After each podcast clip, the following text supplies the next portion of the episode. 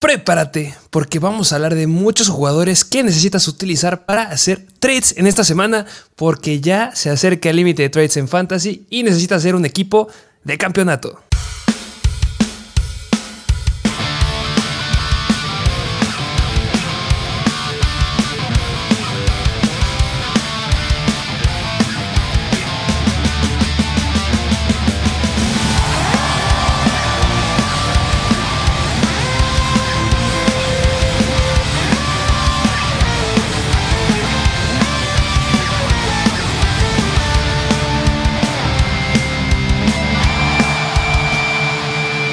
Bienvenidos a un nuevo episodio de Mr. Fantasy Football. Otro episodio más de Bayancel, otros jugadores que tienes que comprar y tienes que vender porque cada vez se acerca más la línea límite de trades, se acercan más los playoffs que pues poco a poco este episodio eh, irá cambiando, irá con un enfoque más dirigido hacia playoffs, ya no tanto pues ya podría decir yo, no tanto jugadores de largo plazo, pero más empezar a pensar en las últimas tres semanas, ¿no? De fantasy. Justamente, eh, varias cosas que acabas de tocar. Este, va a ir cambiando, sí, porque tenemos que enfocarnos justamente ya en muchos de los calendarios que, que se enfrentan los equipos para las últimas tres semanas, como acabas de decir también. Y eh, también lo que estamos procurando hacer en estos episodios que igual van a cambiar porque se acerca la línea o límite de trades en las ligas de fantasy. No sé cuál sea la configuración que tengan, pero por ahí puede ser de la semana 12 en la mayoría. Este, metimos también muchos jugadores que nos suelen preguntar bastante. Suelen hacer preguntas en los videos de YouTube, suelen hacer muchas preguntas en Instagram, en el contenido exclusivo también hacen muchas preguntas. Eh, intentamos contestarle a la mayoría. Este, recuerden que si quieren que les contestemos 100% es el contenido exclusivo.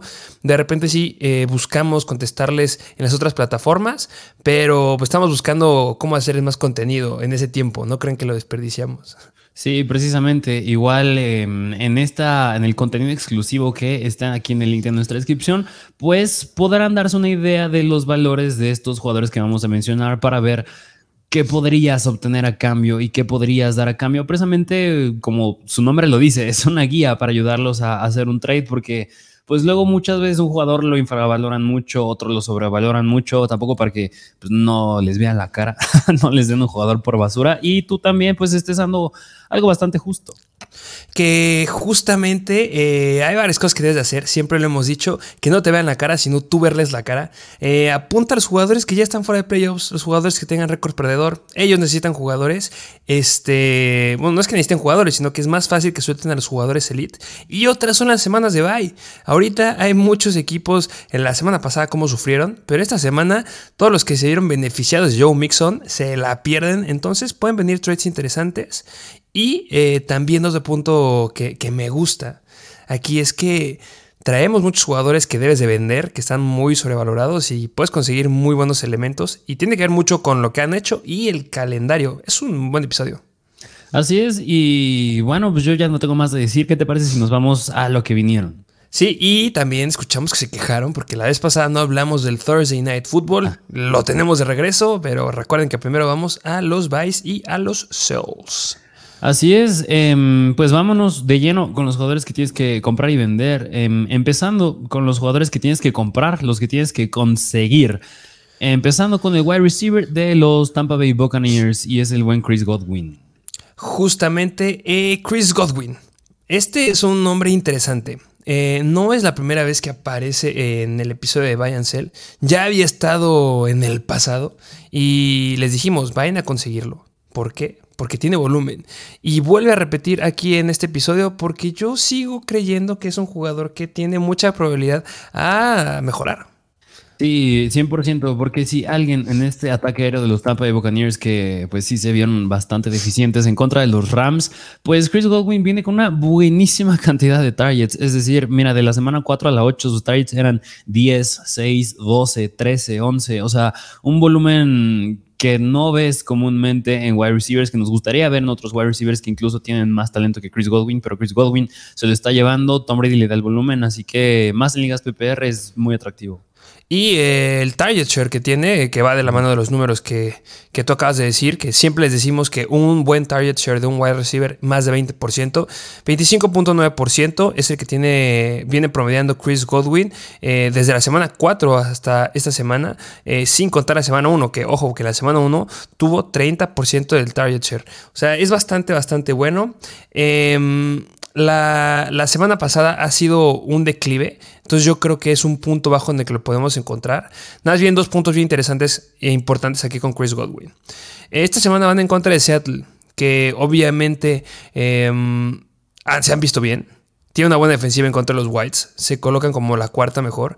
Tom Brady sigue teniendo problemas. Eh, no solo Tom Brady este, sigue teniendo problemas, sino toda la ofensiva de Tampa Bay por aérea y terrestre sigue teniendo problemas. Entonces, no creo que sea un jugador que hagas el trade y luego, luego vais a tener algo a cambio. Y el punto número dos es que tienen semana de bye en la semana número 11. Entonces, eso sí llegan a considerar y ténganlo este, bastante en cuenta. Pero de ahí en fuera, eh, el calendario que se le viene para playoffs me gusta. Porque regresando de la semana de bye, van en contra de Cleveland, media tabla. Después van en contra de los Saints, que son la onceava peor. Después en contra de San Francisco, la décima peor. Después Cincinnati, pero semana 16 y 17, que son las de campeonato en Fantasy, Arizona media tabla y Carolina, que son la octava peor. Obviamente no es el mejor calendario, o sea, de los calendarios favorables son en el número 12, si no me equivoco, pero es un buen calendario para un wide receiver que te puede salir muy, muy barato. Este, yo sí lo intentaría buscar. Sí, precisamente me gusta el volumen que está teniendo, por eso eh, nos eh, tenemos aquí al buen Chris Godwin y pues sí es una apuesta que vale la pena hacer, vayan, vayan por él. Sí, eh, siguiente jugador. Vámonos al siguiente jugador que les traemos, que es running back de los Arizona Cardinals y es el buen James Conner.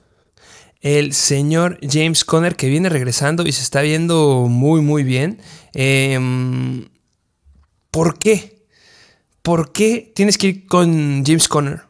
Si del inicio de la temporada se esperaba que fuera algo explosivo y fue algo bastante decepcionante, que me tocó estar en ciertas ligas en donde lo llegaron a soltar, no entendí por qué, este, yo lo agarré en algunas, pero mm, James Conner viene regresando una lesión y cómo le fue en contra de Seattle.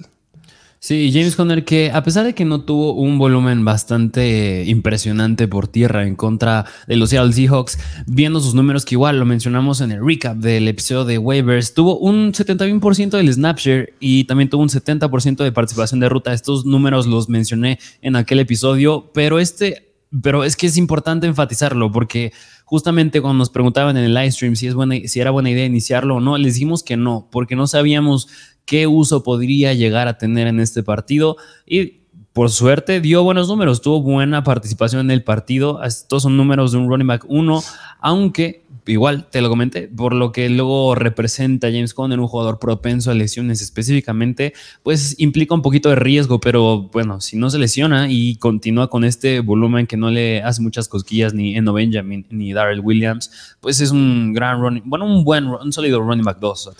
Eh, justamente, es que también por eso es que lo debes de, buscar o te lo pueden llegar a dar, porque tiene tiene varios peros, o sea, tiene el pero de las lesiones de, de, antes, tiene el pero de que tampoco fue algo explosivo, de 11.4 puntos fantasy. Tiene muchos peros, pero si lo analizas a profundidad, lo dijiste claramente, es un running back uno del equipo. O sea, de verdad dejó aplazado a Eno Benjamin con James Conner la bola va a ser de James Conner. Y eso es lo que nos gusta. Eh, también tuvo targets en zona roja que me llevó a gustar. Un target dentro de la yarda 20. Entonces, tiene el potencial de usarlo por tierra y potencial de usarlo por aire. Sí, no es un volumen extraordinario como el que pueden llegar a tener otros running backs.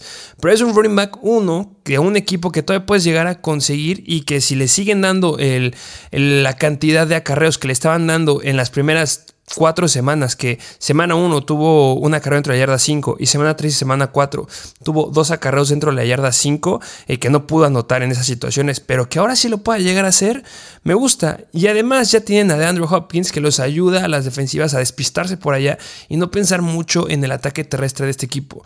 Entonces yo creo que vale la pena, yo creo que está barato, yo creo que te puede ir bien. Semana 17, semana de campeonato en Fantasy van en contra de Atlanta, que bueno, ustedes recordarán lo que hizo Donta Foreman en hace dos semanas. Entonces se me hace un jugador que puede ser viable.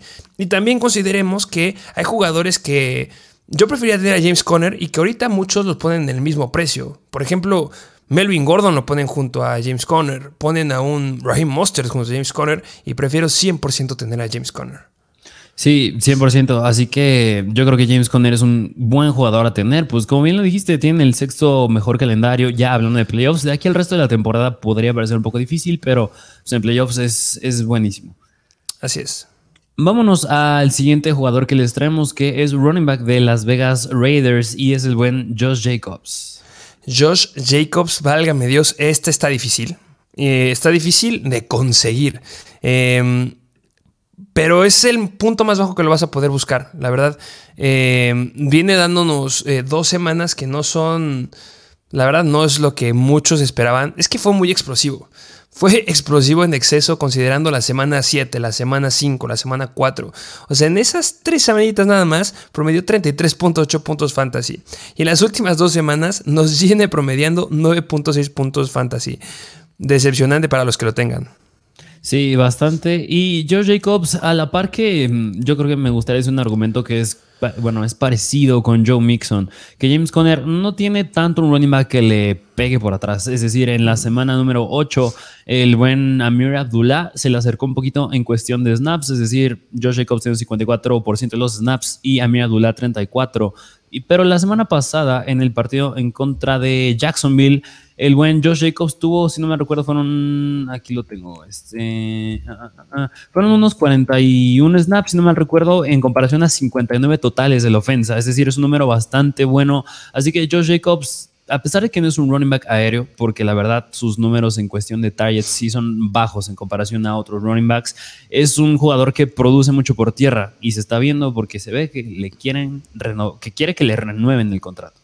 Sí, eh, lo dijiste bien. Eh, no hay nadie. Justamente eh, esta semana, como les dijimos en waivers, vayan a buscar o que fueran por los jugadores que son los backups de los running backs titulares. Eh, yo quise buscar al que fuera el running back que estuviera atrás de Josh Jacobs y te encontrabas con Amir Abdullah, pero no está nada cerca. Y antes era este, em, ¿cómo se llama? Este Samir White, pero tampoco ya está nada cerca. Entonces, eh, Josh Jacobs sigue siendo el running back uno indiscutible. Estas últimas dos semanas no le ha ido bien porque simplemente los Raiders no han tenido la oportunidad de acercarlo a zona roja vimos cómo usaron en exceso a Davante Adams esta última semana. Eh, interesante, las últimas dos semanas no ha tocado el balón dentro de la yarda 20 cuando de la semana 1 a la semana 7 había tocado el balón dentro de la yarda 20 fácil unas 17 y 18 veces. Entonces ahí está la diferencia. Eh, solo había habido una semana, que es la semana 3, en donde no había tenido ningún acarreo dentro de la yarda 5. En todas las demás le habían dado, aunque sea una vez el balón dentro de la yarda 5. Y bueno, ya se repitió por dos semanas consecutivas y no creo que vuelva a ser la situación. Van en contra de los Colts, un equipo que viene renovado, no sé si bien, no sé si mal, ahorita lo analizaremos un poquito más, pero yo creo que es una opción, o sea, sí creo, no creo que llegue otra vez al valor de 36 puntos fantasy, pero sí puede llegar a un valor de más de 20 puntos fantasy. Entonces, si lo puedes conseguir barato, hacer un, doble trade o, no sé, ahorita diremos algunos ejemplos. Me gustaría tener a Josh Jacobs. Eh, al menos es un jugador que yo considero que te puede meter a playoffs si es que todavía estás en la lucha. Porque esta semana ya les dije, va en contra de los Colts. Luego Denver, que ya no está viendo tan eficientes dentro de, las defensivas contra los running backs. Después Seattle, que son la octava peor en contra de running backs. Luego los Chargers, la segunda peor en contra de los running backs. Y que llegue a dar más de 20 puntos en estas cuatro semanas te mete a playoffs. Sí, 100%. Así que Josh Jacobs es un jugador que vale la pena. Me gustaría que aumentara su volumen por aire, pero no parece ser así. Pero pues Josh Jacobs no le pega eso porque es sumamente productivo por tierra. Sí, y lo compensa con los acarreos dentro de zona roja que van a regresar. O sea, deben de regresar sí o sí. Así es, así que vayan a buscar al buen Josh Jacobs. Vámonos al siguiente jugador que les tenemos que tienen que comprar, que es wide receiver de los Arizona Cardinals. Y es Rondale Moore, que se viene viendo bastante bien. El señor Rondale Moore eh, me gusta, me gusta cómo se ve Rondale Moore. Eh, yo creo que es un jugador que a lo mejor no te sale 100% barato. No va a ser un jugador que, que muchos estén menospreciando porque le está yendo bien, como dijiste. Sí, sí, precisamente porque, mira, de la semana 4 a la semana 8 sus targets vienen siendo bastante buenos, es decir, 5, 8, 10. En la semana 7 sí se cayó bastante, teniendo nada más dos targets. Ahí fue el regreso del buen Andrew Hopkins, pero ya en la semana 8 que fue en contra de Vikingos, pues se entendieron un poquito mejor y tuvo 8 targets. Así que Rondale Moore viene teniendo buena participación. Incluso lo llegamos a mencionar hace unas cuantas semanas en el episodio de waivers. Mira, aún más estaba buscando el dato y en contra de Seattle además fue líder en targets tuvo 10 targets. Este, sí, lo mencionamos en el episodio de waivers porque es un jugador que pinta ser bastante relevante, aunque yo creo que nada más el único pero que se le podría poner a Rondale Moore es el regreso de Marquis Brown. Yo sigo diciendo que ese no es un gran pero. Em, ¿Por qué? Porque Marquis Hollywood Brown, eh, eh, Rondale Moore vale en el slot y Marquis Hollywood Brown no estaba en el slot. Y con Marquis Hollywood Brown, este Rondale Moore seguía teniendo muchos snaps. O sea, sí creo que esta ofensiva sea con Rondale Moore, Marquis Hollywood Brown y DeAndre Hopkins. O sea, los tres yo creo que pueden llegar a ser bastante, bastante eficientes. Eh, en comparación, lo dijiste bien, esta semana número 9 que acaba de pasar en contra de Seattle, Rondale Moore se quedó con la mayor cantidad de targets. Y no solo eso, solamente estuvo un, estuvo un snap menos que DeAndre Hopkins. El que está teniendo la tercera mayor cantidad de snaps, hablando de los wide receivers, obviamente es Robbie Anderson, pero está siendo cero productivo. Entonces, a mí me gusta este Rondale Moore, a pesar de que llegue a regresar este, este Marquis Hollywood Brown, obviamente le va a quitar targets, no les voy a decir que no, pero Marquis Hollywood Brown va a ser un deep target y Rondale Moore va a estar desde el slot, si es velocista, tiene oportunidades de, de situaciones largas, pero yo creo que puede llegar a ser bastante, bastante bueno. Y todavía falta para que regrese Marquis Hollywood Brown. Y son tres semanas que son aceptables para los Whites de, de, Carolina, de los Cardinals, porque se enfrentan a tres defensivas que son media tabla en contra de los wide receivers. Y el dato aquí que es fenomenal es que semana 17, semana de campeonato para Fantasy, van en contra de la segunda peor defensiva en contra de los Whites, los Atlanta Falcons. Entonces, no, que, no, no creo que se vaya a quedar todavía o, el resto de la temporada con 10 este, targets, pero que se quede con unos 7, con unos 8 targets, en una ofensiva que debe ser más explosiva, me gusta. Sí, y aún más, yo creo que a lo mejor y podríamos no haberlo puesto en el episodio de aquí de Bayern porque en muchas ligas seguramente sigue disponible en waivers, así ah, que. si está disponible, no sé qué están haciendo. En este momento tienen que ir a agarrarlo. Es como Josh Palmer. Si Josh Palmer está disponible, por favor, agárrenlo. No debe de estar solos. Igual como Terrence Marshall, que por favor agarren a Terrence Marshall. Yo creo que son tres nombres de wide receivers que han ido creciendo y aumentando a lo largo de, a mediados de la temporada hacia acá, que mucha gente todavía no los alcanza a ver, pero que son bien viables. De verdad, Terrence Marshall ya hablaremos en el Thursday Night, eh, en el análisis del Thursday Night, pero me encanta lo que está haciendo y va para arriba. Así es, así que ahí lo tienen, vayan a buscar al buen Rondale Moore. Vámonos al siguiente jugador, que este igual ya le hemos puesto unas cuantas veces en este episodio, es wide receiver de los Detroit Lions y es Amon Razan Brown. Amon Razan Brown, ya me cansé de decir que vayan a conseguirlo. Si ya lo fuiste a conseguir, espero, espero que estés bien. Y digo que espero que estés bien, porque Amorra Sam Brown no está haciendo lo que nos estaba prometiendo en puntos fantasy. Porque la semana pasada dio 9.5 puntos fantasy. Mal. Sí, sí, precisamente porque pues a ver, pasa algo en estos Detroit Lions que bien lo mencionamos, es que ya no estaba T. Hawkinson. T. Hawkinson está abriendo una cantidad abismal de targets. Desgraciadamente, en el partido que tuvieron en contra de Green Bay, que, que yo le pongo también un asterisco de partido, porque si no mal recuerdan, les dijimos que este partido tenía el over-under más alto de toda la semana y no fue así, nada más alcanzando 24 puntos totales entre Green Bay y los Lions. Pero aún así, el volumen del buen Amor Brown fue bastante bueno, teniendo nueve targets a lo mucho te alcanzó nueve puntos fantasy nada más, pero de todas maneras es un jugador que presenta todavía, mira, antes yo decía que tenía el upside de top 5, a lo mejor ya no es tanto de top 5 por lo deficiente que se está viendo esta ofensa, pero sigue siendo de top 10 100%. Yo creo que sí puede llegar a ser dentro del top 5. Porque, eh, ¿cuáles eran las amenazas que teníamos Russell Brown? Una que tiene a Jared Goff, que espero que vuelva a jugar como se está jugando al inicio de la temporada, pero es punto de aparte. Era T. Hawkinson, T. Hawkinson ya se fue a los vikingos y si lo tienes, muy bien, porque va a dar muy buenos puntos. ¿Y quién era el otro? Josh Reynolds. A lo mejor un poco, pero era el regreso de Jameson Williams. Y ya salieron a decir los coaches que espero que Jameson Williams pueda regresar por ahí de diciembre. Entonces al menos son cuatro semanas más en las que solamente va a estar Amon Ross Brown. Son partidos complicados, pero cuando tienes un nivel de un wide receiver 1 como Amonra, no te debe de afectar para nada. Al menos son unas 3 semanas que me gustan para él. Semana 13, semana 14 y semana 16 que van en contra de las, por ahí el promedio de la décima, onceava y doceava peores defensivas en contra de los wide receivers. Excepcionando la de, bueno, con excepto de la semana 14 en contra de los Vikings, que son la quinta peor. Pero de ahí en fuera, no importa tampoco que sean muy buenas defensivas en contra de los Whites, porque es un wide receiver elite y a los wide receivers o jugadores elite no les debe de hacer ni cosquillas los calendarios o, o equipos difíciles. Y también, si les llegamos a decir que nos gustaba mucho el target share que tenía este Chris Godwin, ¿cuánto dijimos que era bueno? Más de 20%. Amorra Sam Brown, en toda la temporada, tiene un promedio de 32.4% del target share. No sé qué otro wide receiver tenga este target share. Davante Adams la semana pasada, Cooper Cup. Y contados con una mano, de verdad.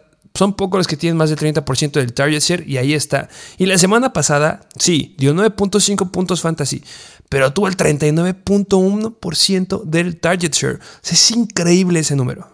Sí, 100%. Así que el buen Amon Brown es un jugador que representa un gran valor para tu alineación que puedes tener porque tiene un volumen abismal. Yo creo que es un jugador que no es nada dependiente al touchdown. Y digo, hablando de ligas PPR, estamos aquí tocando ligas PPR.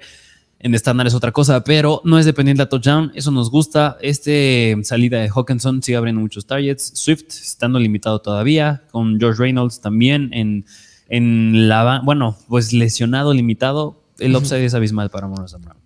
Sí, y a ver, vamos a ver. Eh, bueno, vamos a decir el último jugador y ahorita vamos con unas preguntitas para ver los jugadores que acabamos de mencionar. Hay unos posibles trades. ¿Te late? Sí, va, me parece bien. Venga. Pero bueno, eso fue Amorosa Brown. Vámonos al último jugador que tienen que comprar, que es de los Buffalo Bills y es Gabriel Davis. Señor Gabe, Gabe Davis, que igual viene siendo un poco, mucho. ¿Cómo lo calificarías? ¿Decepcionante en las últimas dos semanas? Híjole, pues sí, sí, yo creo que sí, pero es que mira, de, eh, con Gabriel Davis, pues él se sabía que en, bueno, más esta temporada yo creo que una definición que yo sí le pongo a Gabriel Davis es que es un jugador bastante volátil, porque es un jugador, se me hace un jugador bastante dependiente a, jugadas largas. Jugadas explosivas. Y con esta baja que se está hablando de Josh Allen, mínimo a lo mejor en este partido en contra de los Vikings, pues sí tendría mucho mis reservas con estos wide receivers de los Bills, pero digo, qué bueno que la noticia de Josh Allen no es que es a largo plazo, porque si no, Gabriel Davis se vendría para abajo muy feo, pero pues, si no me recuerdo, ya dijeron que está considerado día por día, ¿no? Sí, justamente un paréntesis al análisis de Gabriel Davis. Bueno, sí tiene un poco que ver con Gabriel Davis. Eh, Josh Allen eh, tiene, ya lo dijimos este, en el episodio del, del lunes de waivers, que este, tiene una lesión de ligamento colateral ulnar. Eh, ya dijimos que nos íbamos a esperar al miércoles eh, para ver cuáles eran los, resultados de los estudios que le iban a hacer. Y resulta que no es algo grave, no es algo que requiera cirugía por ahora. Entonces es algo que lo deja considerado día a día. Eso nos gusta.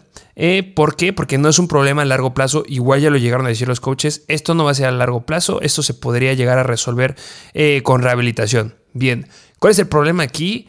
Esta semana que van en contra de los Vikings. Porque esta semana en contra de los Vikings me encantaba para los wide receivers de los Bills. Porque ya les dije, los Vikings son la cuarta o quinta peor defensiva en contra de los wide receivers. ¿Quién es el que estaría atrás? Este, si no me equivoco, es este Case Keenum, ¿no? Sí, sí, sí. El que está atrás de Josh Allen. Les pusimos en Instagram, vayan a conseguir un respaldo por si se la llega a perder. ¿Podría ser que se llegue a perder esta semana Josh Allen? Sí podría ser yo creo que se va, se va a forzar y, va a jugar, pero algo que hay que tener en cuenta también con, con, Josh Allen es que también ya tuvo una lesión importante al inicio de su carrera, de, del mismo, de la lesión del codo igualita, que entonces conforme vas lesionando y vas lesionando cada vez más y más un, un este, un, eh, ¿cómo se llama? El, este ligamento, que no es ligamento, ahorita es tendón, eh, no, sí es ligamento, perdón. Este, pues podría llegar a una lesión importante y no creo que valga la pena forzarlo de más para que se te vaya a romper y te llegues a perder el resto de la temporada. Lo más inteligente es que lo sientes y no sé qué tanto potencial lleguen a tener con Case Keenum los wide receivers.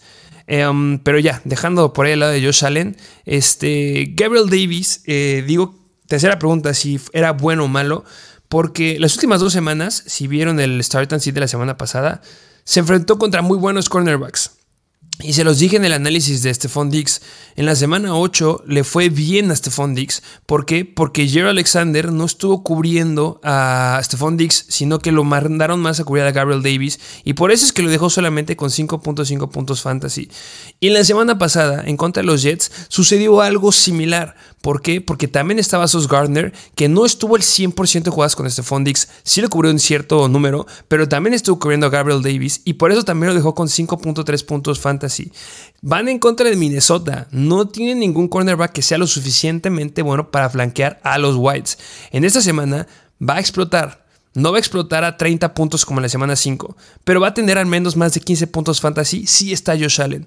Entonces este es el punto más bajo que puede llegar a conseguir a Gabriel Davis. Yo creo que es una buena apuesta, porque en caso que no llegue a explotar y en caso que no le vaya extraordinario, pues va a seguir siendo un wide receiver de más de 10 puntos y que no te tiene que costar nada porque viene promediando 5.4 puntos fantasy en las últimas dos semanas. Sí, y mira, sus números, mira, al inicio de la temporada los números de Gabriel Davis eran un poco mejores que Stephon Dix. En este momento ya está, no es que sean mejores los de Dix, pero están muy a la par. Ahí te van una estadística que es la de route, este, mm, la cantidad, el porcentaje de rutas que corren estos dos wide receivers en comparación a los dropbacks que tiene Josh Allen Stephon Diggs corre en el 83% de los dropbacks de Josh Allen y Gary Davis en el 82%. No están nada lejos. Y para que se una idea, en el partido en contra de los Jets, Gabriel Davis jugó más snaps que Stephon Diggs, teniendo 58 y Diggs 46. Y por ende, pues lleva a que Gabriel Davis sea el jugador con más cantidad de rutas corridas en este partido. Yo creo que sí depende mucho del estatus de Josh Allen, Gabriel Davis. Siento que sí es muy dependiente a ello. Pero digo, qué bueno, otra vez, que Josh Allen sea considerado día por día. Y Gabriel Davis, pues, a pesar de ser un jugador que es dependiente a jugadas explosivas, incluso podría llegar a decir touchdown, si está con un coreback como Josh Allen, pues no me preocupa tanto. Y, no solamente esta semana lo acabas de decir de, la cantidad de snaps que estuvo adentro. O sea, en lo que va de la temporada, es el wide receiver que ha estado la mayor cantidad de tiempo adentro del campo. Más que Stephon Diggs. No hay ni una semana, ahorita que estoy viendo los datos, en la que Stephon Diggs haya estado más snaps adentro que este Gabriel Davis. Entonces, eso es un dato que se debe considerar y se tiene que considerar, bueno, se debe considerar, vale la redundancia, este, bastante. Y este, también algo que estamos haciendo con la mayoría de los jugadores es el calendario que les queda. El calendario de los Bills es complicado. Por el resto de la temporada, me atreveré a decir que están dentro de los nueve calendarios más difíciles en contra de los wide receivers. Pero con Josh Allen no te debe preocupar tampoco mucho. Sí, Josh Allen, pues sí, perdieron contra los Jets, pero eh, bueno, pues era un juego divisional. Que justamente cuando salió el partido, le dijo que pues no se puede esperar mucho cuando tu coreback juega asqueroso, básicamente, refiriéndose al mismo. Interesante lo que dice Josh Allen. Sabe que no jugó bien, pero bueno. Eh, vaya por Gabriel Davis. Así es, pero bueno, pues esos son los jugadores que tienes que comprar. ¿Tú tenías algunas preguntitas nos vamos de lleno a los que tienes que vender? Sí, me gustaría hacer algunas preguntitas que yo creo que es unas que podrían llegar a tener eh, muchos. A ver, un jugador que se repite bastante en, los, bueno, en los comentarios de los que acabamos de mencionar es el buen Amon Razan Brown. ¿Preferirías tener a Amon Razan Brown o a Dionte Johnson? No, yo creo que Amon Razan Brown 100%. Más que Dionte Johnson. Y ojo, eh, yo creo que este es un, buen punto de, partida porque Deontay Johnson está haciendo un wide receiver que es muy sólido. No estoy diciendo que sueltes a Deontay Johnson. Si tienes a Deontay Johnson, tienes que estar feliz. Déjalo, tiene un gran calendario por el resto de la temporada. Pero también viene dando malas semanas, no de 5 puntos como a Monra, pero las últimas 3 tienen promedio de 8 y cachos puntos. Un poquito más que Amorra Sam Brown. La situación es que Amorra sigue siendo wide receiver 1 y este Deontay Johnson tiene a George Pickens atrás. Entonces, hay muchos que siguen poniendo arriba de Deontay Johnson que a, a Monra Brown. Entonces, para que lo lleguen a considerar. Este, ¿Tú tienes alguna preguntilla ahí? No, y mira, yo creo que, mm, bueno, no, yo 100% no creo que te haga, salga un trade, mandar a Dionte Johnson por Amon Sam Brown, pero mira, jugadores que yo creo que sí te podrán salir en un trade por Amon Sam Brown, sí dijimos que tienes que conseguir a Chris Godwin, pero Chris Godwin también es un jugador que podrías vender por Amon Sam Brown, es, es uno que a mí se me podría venir a la mente también. Sí, me gusta. Podría ser un, mira, a lo mejor esta está un poquito complicada, pero tú preferirías tener a, a T. Higgins o a Amon Sam Brown. Uh, eh, la verdad, Amon Razan Brown. Sí, y yo creo que a este punto, porque T. Higgins puedes vender, que ahorita estás en el wide receiver 1, no está Jamar Chase y Amon Sam Brown viene bastante deficiente, yo creo que 100% te sale un 1 a 1 ese trade. Pero no es un trade que haría 1 a 1 si estoy del lado de T. Higgins. Este, bueno, del lado de Amon Sam Brown, a lo mejor yo, le pediría dos, Amon Sam Brown y alguien más a cambio de T. Higgins. Ok. O sea, si, estás del lado de Higgins, ¿por qué? Porque este es el wide receiver 1, no viene promediando nada, creo que está en el lugar número 12 de los wide receivers y te podría llegar a dar a alguien más, no sé, a lo mejor y consigues a un, eh, bueno, alguno de los jugadores que ahorita, bueno, uno que quería meter aquí, a este Rashad White, por ejemplo. Ok que a mí me encanta Rashad White para que lo pudieras llegar a conseguir este, ahorita. Me fascina porque yo creo que le va a dar la vuelta a Leonard Fournette en algún momento. Entonces, conseguir un Rashad White y una Morrison Brown a cambio de un T. Higgins, me fascina ese trade. Ok, ok, esa es una. Y mira, a lo mejor ahorita un trade que igual podría, bueno, ya tocamos mucho a Sam Brown, mejor vamos a cambiar de otro jugador, que ahorita mencionaremos otro jugador que tienes que vender, pero por ejemplo, otro jugador que me podría venir a la mente sería Josh Jacobs, que yo creo que sí te puede salir también un trade uno a uno con un jugador que ya les puede spoilear, pero por a lo mejor y Kenneth Walker. Uf. Rudo, eh, rudo, rudo lo que acabas de decir. Este, ¿qué te parece si así introducimos con esa pregunta a, los jugadores que debes de vender y hablamos un poquito de, ese hombre y el porqué de la pregunta que acabas de vender? Porque es fuerte, ¿eh? es fuerte. Sí, sí, sí. Pues vámonos de lleno con los jugadores que tienes que vender, con los que tienes que mandar a otro equipo, empezando con el running back, precisamente de los Seattle Seahawks, y es el buen Kenneth Walker. Válgame Dios. Uno de los jugadores novatos de, del año que está compitiendo ahí, este, ¿por qué? ¿Por qué está aquí? Sí, es un jugador bastante potente, es un jugador que está siendo bastante relevante, más en las últimas semanas por la lesión de Rashad Penny, pero Mm, Kenneth Walker lo pusimos aquí por una razón. Estamos hablando de ligas PPR y si nos gusta jugadores en ligas PPR es jugadores que tengan volumen por aire. Y Kenneth Walker parece que lo está perdiendo a manos de Travis Homer porque en este partido en contra de los Cardinals el que tuvo más relevancia por aire y bueno pues apenas regresando también de IR Travis Homer pues le quitó relevancia por aire a Kenneth Walker. Justamente lo acabas de decir bien. Este Travis Homer se ve bien. Yo justamente lo dudé. Yo creo que esta es una liga muy, muy profunda. Hasta a lo mejor valdría la pena ya hacer la apuesta por alguna lesión que pueda llegar a tener este Kenneth Walker. Yo creo que es el que seguiría. Em, no es que haya sido 100% más relevante Travis Homer que Kenneth Walker. Ambos tuvieron tres este, recepciones. Entonces, eso sí hay que dejarlo bien, bien claro pero que venga regresando de IR y que luego luego tome esa relevancia. Y después de lo que habíamos visto que le llegaba a hacer a Rashad Penny en temporadas pasadas, cuando de repente como que flanqueaba un poquito, podría empezar a aumentar un poquito más su volumen. No se le va a quitar 100%. Y, y obviamente entra en el punto de los jugadores que vamos a estarles diciendo, no son jugadores que debes de soltar. Simplemente podría llegar a ser un trade por jugadores que sean un poquito o más sólidos o hasta conseguir a dos jugadores. Si tú tienes un Kenneth Walker y no tienes a ningún running back 2 y estás jugando este, con Jamichael Hasty, eh, con George McKinnon, con, con otros jugadores, vale la pena que a lo mejor y sueltes, aunque te dé la Kenneth Walker, y conseguir a dos jugadores que sean sólidos y que te puedan ayudar a seguir ganando. Sí, precisamente que Kenneth Walker, pues sí, le está quitando irrelevancia por aire. Y lo que dijiste, mm, porque muchos a lo mejor y se nos van a alborotar y van a decir, ¿cómo lo va a vender? Yo siento que 100% Kenneth Walker puede acabar como un running back dentro del top 10 al final de la temporada. Ese es un hecho. Pero como bien lo dijiste, puedes conseguir algo mucho mejor. Y además, tampoco me gustaría tener tanto Kenneth Walker en mis playoffs de fantasy, considerando que en la semana 15 van en contra de los 49ers. la segunda mejor en contra de los running backs. Así que y, deja eso, que si vemos el calendario de Kenneth Walker, lo que ha estado haciendo es muy, muy bueno, pero porque ha sido contra muy malas defensivas en contra de los running backs. O sea, semana 6, Arizona, la mismita ahorita, se colocan como la onceava peor defensiva en contra de los running backs. Semana 6, 19 puntos y esta 27.9 puntos fantasy. Semana 7, Chargers, la segunda peor, 28.7 puntos fantasy.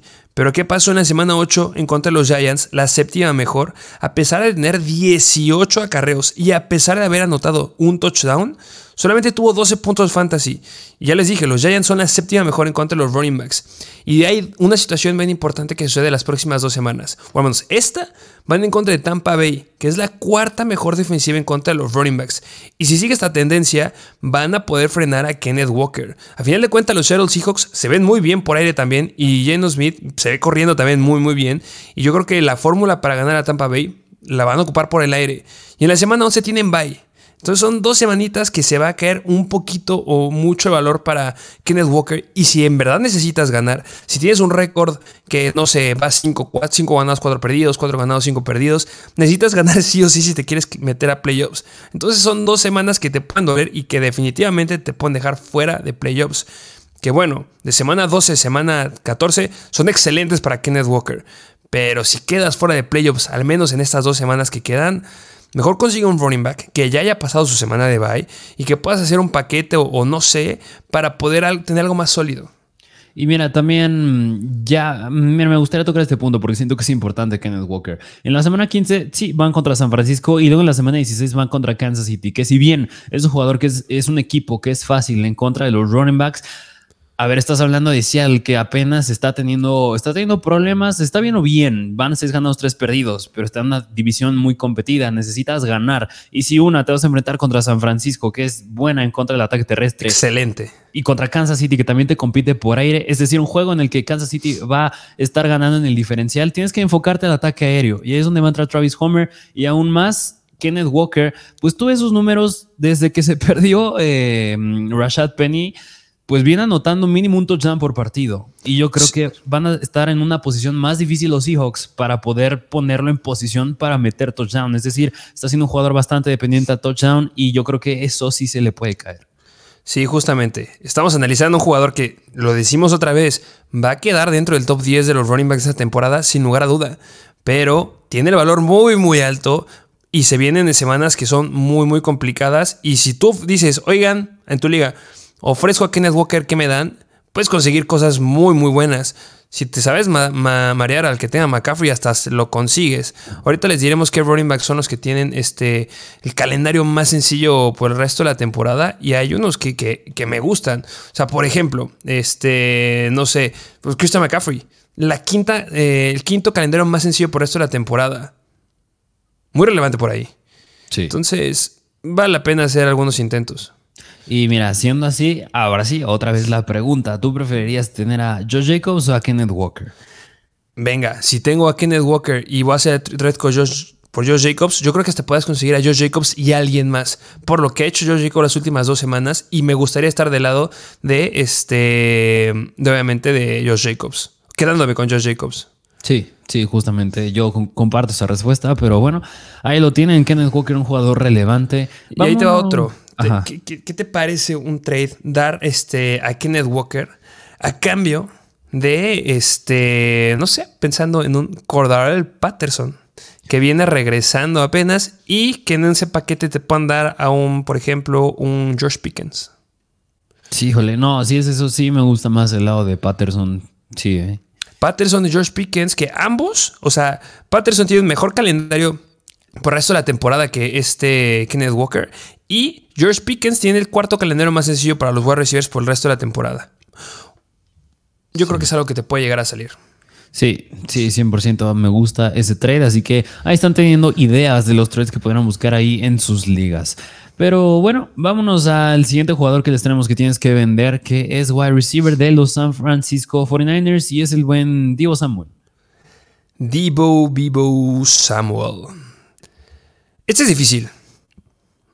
Es complicada. Porque los 49ers vienen regresando de una semana de bye. Y cuando vengan regresando una semana de bye, tú te esperas que realineen y que alineen sus chakras y que puedan volver a retomar cosas relevantes. Pero Diego Samuel sigue sin entrar, o, creo que ahorita se encuentra fuera del top 20 de los mejores wide receivers para esta temporada. Y lo draftearon como uno de los mejores este, justamente esta temporada. Yo creo que es momento justo para aprovechar ese hype que sigue existiendo con Diego Samuel, esa esperanza de que pueda tomar relevancia y dejarlo ir. Y mira, por esto que acabas de decir, a mí me recuerda mucho a la situación que podéis. No, no digo que Diego Samuel sea Kyle Pitts, pero me recuerda un poquito a la situación de Kyle Pitts, que es cuando Kyle Pitts le está, al inicio de la temporada, ahorita ya no, le estaba yendo mal, pero hay todavía muchas personas que lo sigan viendo como un jugador con mucho talento, que le puede ir bien otra vez, que tiene el talento, que sí, lo van a seguir usando más y más y más. Es decir, tienes que aprovecharte de esa gente que sigue ilusionada de que Diego Samuel va a regresar a ser el que fue la temporada pasada Y pues hazlo mientras puedas, porque con esta ofensa, estando ahí ya Brandon Ayuk, ya Christian McCaffrey, ya George Kill, regresando Elijah Mitchell, es una ofensa demasiado competida. Y yo creo que Divo Samuel, pues ya no, no, no quiero decir que ya no va a tener relevancia, pero siento que ya no es el foco de esta ofensa. No, no es el foco. Y si ya lo llegamos a decir, la cantidad de snaps que está sobrepasando Gabriel Davis a Stephon Dix, Brandon Ayuk ha sobrepasado en todas las semanas a Divo Samuel. Y vaya que su uso también ha ido en aumento. O sea, semana 7, porque la semana 8 se la perdió Divo Samuel. 67 snaps este Brandon Ayuk, 62 este Divo Samuel. Semana 6, 52 contra 47. Semana 5, 53 contra 49. No estoy diciendo que Divo Samuel lo sienten, no, pero sigue estando menos tiempo dentro de, eh, en comparación a Brandon Ayuk. Me gustaría tener más a Brandon Ayuk ahorita y si le empieza a ir mal otra vez, cuidado.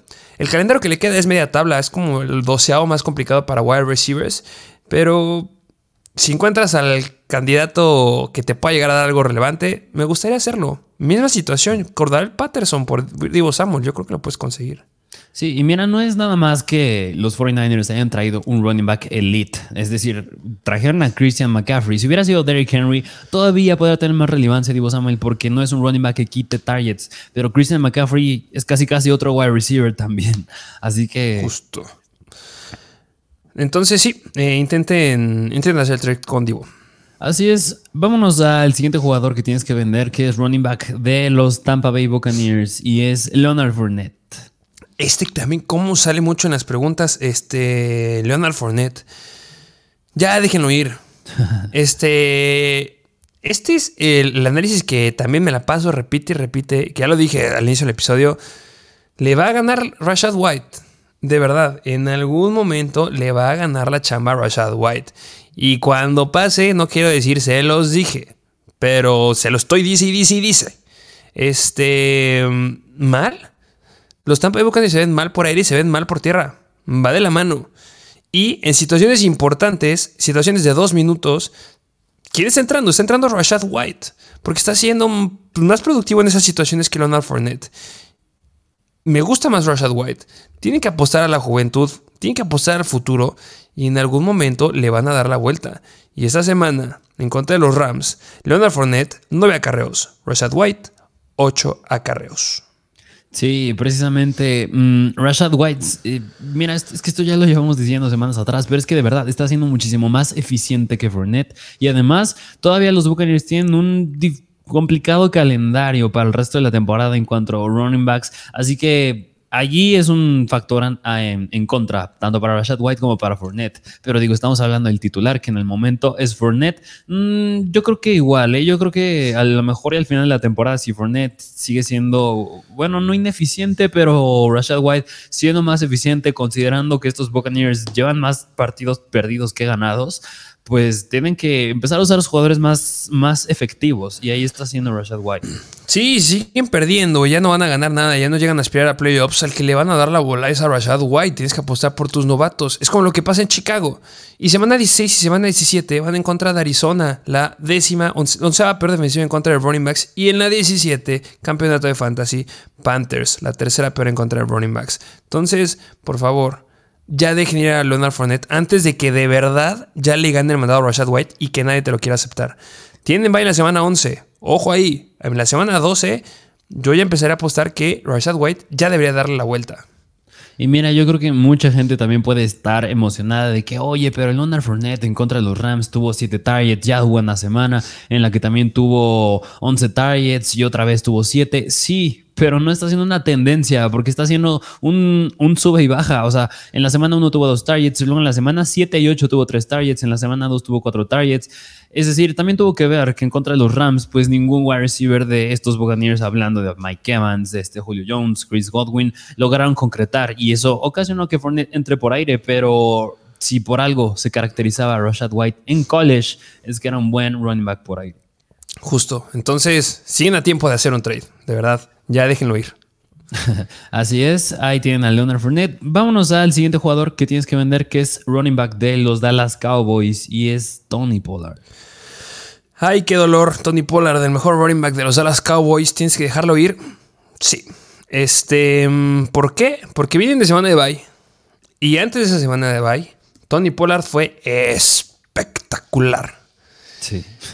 Lo malo es que nadie, bueno, hablando de las oficinas de los Dallas Cowboys, confía en Tony Pollard y la verdad lo que siguen diciendo que la verdad no deben de apostar por Tony Pollard, que deben de apostar a Zeke Elliott, que el futuro es Zeke Elliott y bla bla bla con Zeke Elliott, no pinta bien el futuro para Tony Pollard.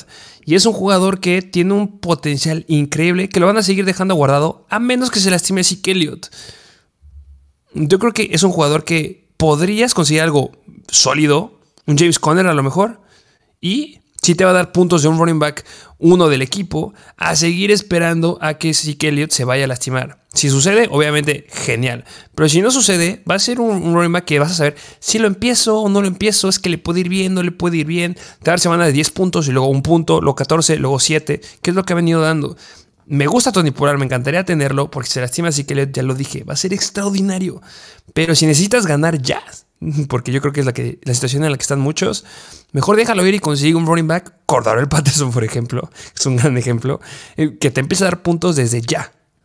Sí, precisamente, así que el buen Tony Pollard aún su valor sigue inflado, pues sí, tuvieron semana de bye, como bien lo dijiste la semana pasada, pero pues 100% un Tony Pollard, el Patterson, te sale, este, yo creo que pues mira, es que el valor de Tony Pollard lo baja mucho porque pues, va a regresar precisamente el Elliott. No, no es un comité de running backs en el que esté más inclinado hacia Tony Pollard porque está haciendo Ezekiel Elliott. Así que, pues no lo pudiste haber dicho mejor. O sea, sí tienen que enviarlo mientras está su valor inflado de Pollard.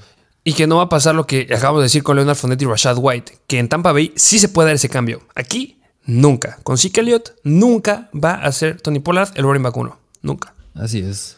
Pero bueno, pues ahí tienen al buen Tony Pollard. Vámonos al siguiente running back, bueno, siguiente jugador que les traemos, que es de los Carolina Panthers y es Donta Foreman.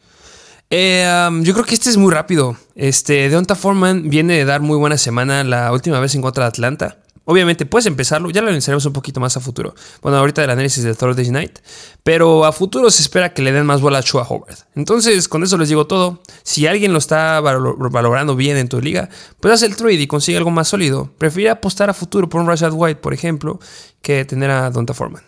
No, hay mucho que agregar, la verdad. Yo creo que Donta Foreman, eh, claro que sí, era un mejor elemento a vender la semana pasada porque fue deficiente en contra de Cincinnati. Pero Donta Foreman, a lo mejor y te podría salir un trade. Híjole, a, ver, no, mm, dime si me estoy volviendo loco o no, pero Donta Foreman o Jeff Wilson. Ah, obviamente Jeff Wilson, 100%. Que si alguien no ha visto el potencial de Jeff Wilson, pues te podrá llegar a salir. Me gusta el futuro de Jeff. Que mira, yo te estaba diciendo si no me estoy viendo loco, porque o lo, consigues muy fácil con Donta Foreman o podrías conseguir algo más o si está justo el trade. Yo creo que está, o sea, lo veo no justo porque podría llegar a hacer muchas cosas de Donta Foreman. Depende mucho de, si siguen apostando a que Foreman le puede ir bien en contra de Atlanta, porque si le va mal en contra de Atlanta, olvídate, es un jugador que se suelta. Pero si le llega, este, si le llega a ir bien, tampoco creo que le vayan a dar mucha. O sea, no creo que sea un escenario que sea muy probable. Ya lo analizaremos ahorita en el Thursday Night. Este, vamos al siguiente jugador. Vámonos al siguiente jugador, al siguiente wide receiver que es de los Kansas City Chiefs y es McCall Hartman.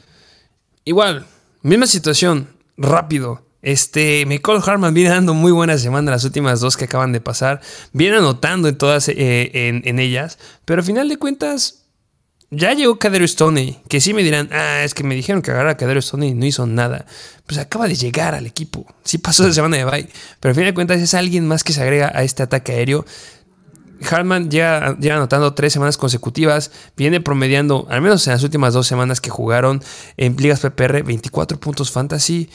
Puedes conseguir algo más sólido que un McCall Hartman que es súper volátil eh, en esta ofensiva. Sí, precisamente. Así que Nicole Harman, vénalo, un ataque aéreo más competido de los Chiefs con Kadarius Tony. Así que mándenlo a otro equipo. Vámonos al siguiente jugador, al siguiente wide receiver que es de Las Vegas Raiders. Este a lo mejor y les sorprende mucho y es el buen Davante Adams. Que a este quería llegar, quería hablar un poquito del señor Davante Adams. Eh, cuéntanos por qué hay que venderlo.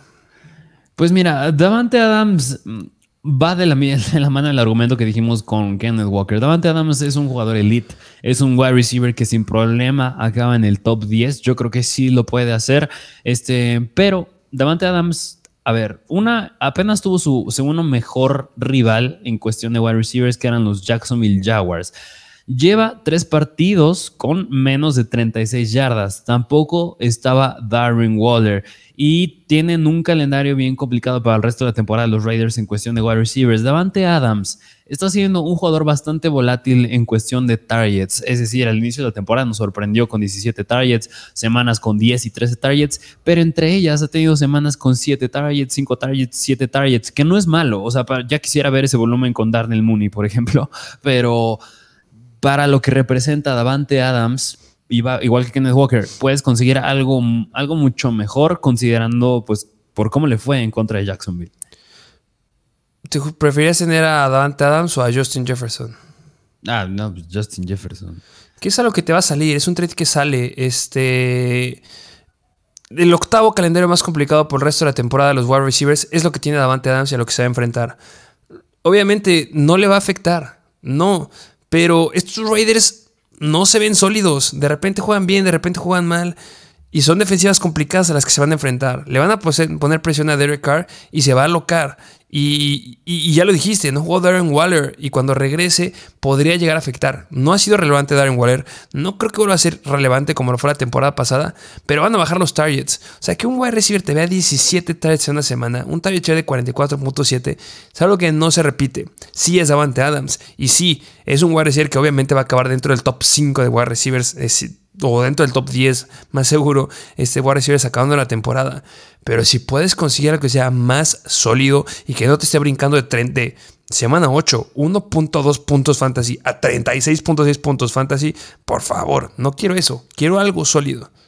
Sí, 100%. Así que Davante Adams, un jugador elite que tampoco necesariamente decimos que lo tienen que soltar, pero pueden conseguir algo muchísimo más constante y sólido. Puedes conseguir hasta un Dalvin Cook y un. Este. Ahí se me fue el nombre. Amorra Sam Brown y hasta un Jeff Wilson con Davante Adams. O sea, puede darle la vuelta a tu equipo. Sí, bueno, digo, ya esos tres jugadores siento que sí está medio complicado. Bueno, sin Jeff Wilson. Dalvin Cook y Amorra Sam Brown si los consigues. Sí, sí, sí. Pero pues sí, ahí tienen al buen Davante Adams y pues básicamente esos son los jugadores que les traemos el día de hoy. Eh, nada, me gustaría hacer un paréntesis. Eh, bueno, dos rápido, ya para llegar a hablar de Thursday Night. Odell Beckham, se puede venir el trade, ya les dije en waivers. Eh, lo quiero meter aquí porque ya les dije, es un jugador que tienes que tener porque el momento que venga el trade, si es a los Cowboys, buscas al que le vaya a los Cowboys a tu equipo y le clavas un trade y consigues un jugador elite, lo puedes llegar a conseguir. No lo quiero poner en el siguiente episodio porque este es de rápido. Cuando se haga el trade, te tardas una hora, dos horas en decir quién quiero del Beckham y, lo, y, lo, y ya es el cambio. Entonces, nada más para que lo consideres. Bueno, que lo firmen, ¿no? Porque no está en ningún o sea, sí, o sea, sí, a eso me refiero. O sea, que lo firme alguien, que lo firme alguien en, Dallas Cowboys, que lo firme en Kansas City, que lo firme el que sea, y te buscas a que sea fanático de ese equipo, porque seguramente va a querer dinero del Beckham. Entonces tienes que estar listo para, luego, luego que veas el trade, ves quién te gusta y seguramente te lo va a inflar demasiado que vas a poder conseguir algo sólido. Entonces, esto es como que un aviso para que estés listo por si se puede dar en esta semana el movimiento. Y el otro es Jonathan Taylor. Eh, se debe hablar de Jonathan Taylor, aunque no nos guste, aunque sea rápido. Este es un cambio de, staff de cocheo. Yo creo, yo soy de lado, no sé cuál seas tú. Eh, debes de conseguir a Jonathan Taylor. Yo creo que está barato. Yo creo que deben de apostar un poquito más hacia Jonathan Taylor. Eh, este Jeff Saturday, ya no me equivoco, ya no es Sunday. Jeff Saturday es era un centro debe de apostar hacia el ataque terrestre, debe de apostar a mejorar la línea ofensiva, que esa era una fortaleza que tenían los Colts al inicio de la temporada, que no sé qué, ha pasado. Yo creo que le debe de mejorar. A futuro debe de irle bien a Jonathan Taylor. Está extremadamente barato. El que tiene a Jonathan Taylor, porque yo lo tengo, debe estar enojado, estresado. Intenta conseguirlo si puedes. No des mucho.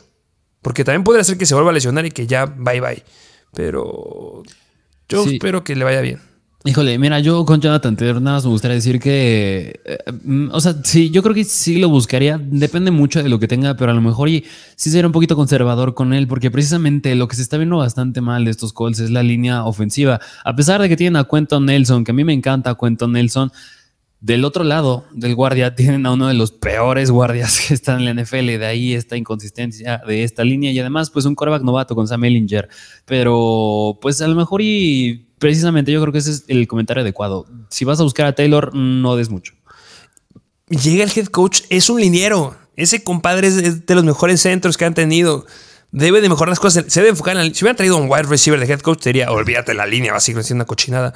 Pero ese brother tiene que enfocarse en la línea ofensiva. Y si le llega a mejorar, aunque sea un poco, con el volumen que le están dando a Taylor, se va para arriba. Sí. Entonces vale la pena hacer la apuesta. Así es, pero bueno, ¿tienes algo más que decir o nos vamos al Thursday night? Será todo. Vámonos al juego de hoy en la noche, que es el Thursday Night Football, que es de los Atlanta Falcons en contra de los Carolina Panthers, otro juego divisional. Espero que sea un juegazo como el de hace unas cuantas semanas, pero vamos a ver el over-under que está en 41 puntos, es bastante bajo. Son favoritos los Falcons por 3 puntos, es decir, ellos proyectan a meter unos 23 puntos y los Panthers unos 20 puntos. ¿Qué lado quieres que analicemos primero? Vámonos del lado de los Carolina Panthers, que ya le hemos mencionado en la semana también, pero pues PJ Walker va a ser otra vez el quarterback titular justamente eh, va a ser el titular. Entonces esperen, bueno, ellos esperan que sea una situación similar. Eh, me gustaría hablar de los running backs. Ya les dije, de otra forma, en teoría se ha ganado el puesto de running back 1, pero con lo que hemos visto de antecedentes con Chuba Hobart, no de la semana 9, sino de la semana número 7, si no me equivoco, es que Chuba Hobart, semana 7, estaba más tiempo dentro del campo que Foreman. 27 snaps en la semana 7, 27 snaps Foreman y 23 Hobart. En rutas corridas forman 10 y Hobart 11. En targets forman 2 y Hobart 3. Vimos una tendencia aquí apuntando a Chua Hobart. Yo espero que ahora en adelante este Chua Hobart pueda ser el running back aéreo. Entonces no creo que le vuelva a dar el volumen que tenía Foreman en el partido de la semana 8 justamente en contra de Atlanta. No digo que lo sientes, pero simplemente se vuelve un flex para esta semana. Sí, precisamente porque en contra de los Bengals vimos que Raheem Blackshear tuvo cuatro targets y también el buen, eh, pues Spencer Brown que tuvo tres targets, así que mm, sí, yo igual lo meto como un flex. Y mira, nada más antes de pasar a los wide receivers, yo creo que incluso con las bajas de esta semana, que pues equipos que están en semana de bye puede ser, pues Joe, Burrow está en semana de bye, también Lamar Jackson, ¿tú podrías considerar a PJ Walker un streamer esta semana? PJ Walker complicado, no lo sé. Eh, no sé si puedo volver a repetir. Recordemos que se fue a tiempo extra el partido de la semana, de la semana número 8. Yo creo que me gustaría seguir apostando a lo mejor por un Russell Wilson. Le tengo mucha esperanza esta semana como uno de mis streamers favoritos. Pero si no tienes nada más, ¿no te gustaría meter mejor a Jacoby Brissett que va en contra de Miami y la peor defensiva en contra de los quarterbacks en comparación de P. Walker? Ah, sí, sí, sí me gustaría, sí, claro que sí. Yo, mira, yo nada más hice esa pregunta porque precisamente hace una semana se fue a tiempo extra, fue un juego bastante explosivo, pero pues sí, tampoco podemos dejar de pasar en alto que puede pasar que en el partido pues decían meter a Baker Mayfield otra vez y pues te vas a decepcionar. Pero Mucho bueno, solo una pregunta que yo creo que muchos podrían tener. Vámonos ahora sí a los wide receivers, que pues es hablar de DJ Moore. Y mira, antes nada más era hablar de DJ Moore, pero ahora ya es hablar de Terrence Marshall también. Por amor de Dios, otra vez. Agarren a Terrence Marshall. Ya. Ahorita. Últimas dos semanas, ya teniendo un promedio de target share de 25%. 12 puntos fantasy en la semana 8 en contra de Atlanta y semana 9 en contra de Cincinnati. 14.3 puntos fantasy. En la semana 8 en contra de Atlanta, 9 targets. Solamente pudo agarrar 4, pero se quedó con 87 yardas, dos recepciones de más de 20 yardas. En la semana pasada, una recepción de más de 20 yardas y anotó. Y en ambas semanas lo han buscado al menos una vez dentro de la yarda 10 para anotar. Ojo, puede ser una gran semana para Terrence Marshall. Yo le inicio como un flex con upside y a Moore obviamente es un sólido wide receiver 2. Sí, precisamente porque igual ya hemos visto acción de estos dos en contra de los Falcons, así que esperen pues un upside, buen upside de estos dos jugadores. Sí, los Falcons son la segunda peor en contra de los wide receivers, entonces la segunda defensiva que ha permitido la mayor cantidad de touchdowns, 12 touchdowns a los wide receivers. Que, no, que nada más espero que esa maldición de los juegos de primetime o Thursday Night Football no le afecte este partido. Porque... Qué ojo, eh, qué ojo, lo acabas de decir. Nosotros hicimos las estadísticas como van. Las maldiciones y lo que llega a pasar, eso, mira, no sale de nuestras manos. Sí, precisamente. Pero bueno, esos fueron los Carolina Panthers. Vámonos del lado de los Atlanta Falcons, que pues ya tuvimos al buen Cordal Patterson de regreso. Eh, va adentro. Obviamente tienes que meter a Cordarel Patterson. Yo creo que le va a ir muy, muy bien. Este, ya regresa a ser el Cordarel Patterson que nos estábamos este, esperando desde el inicio de la temporada. Yo me espero, la verdad, sin exagerar, un Cordarel Patterson que clave más de 17 puntos eh, en contra de Carolina, que son la tercera peor defensiva en contra de los running backs. Sí, justamente Gordon Patterson tiene que ir con un sólido running back 2 en tu alineación y, ya no sé. Bueno, es que mira, sí, sí vamos a hablar de ello. Vamos a hablar de los, del ataque aéreo que es Drake London y Sky Pitts, pero. Ah, yo pensé que ibas a hablar de Tyler Algier. Ah, ah, bueno, pues también quieres tocar al buen Tyler Algier. Eh, que es complicado, ¿eh? ¿eh? A final de cuentas, si hablemos los, los acarreos, tuvo 13 acarreos Coral Patterson la semana pasada y 10 Tyler Algier. Eh, por, por aire, el que tuvo mayor relevancia, pues fue exactamente igual porque los dos tuvieron solamente un target.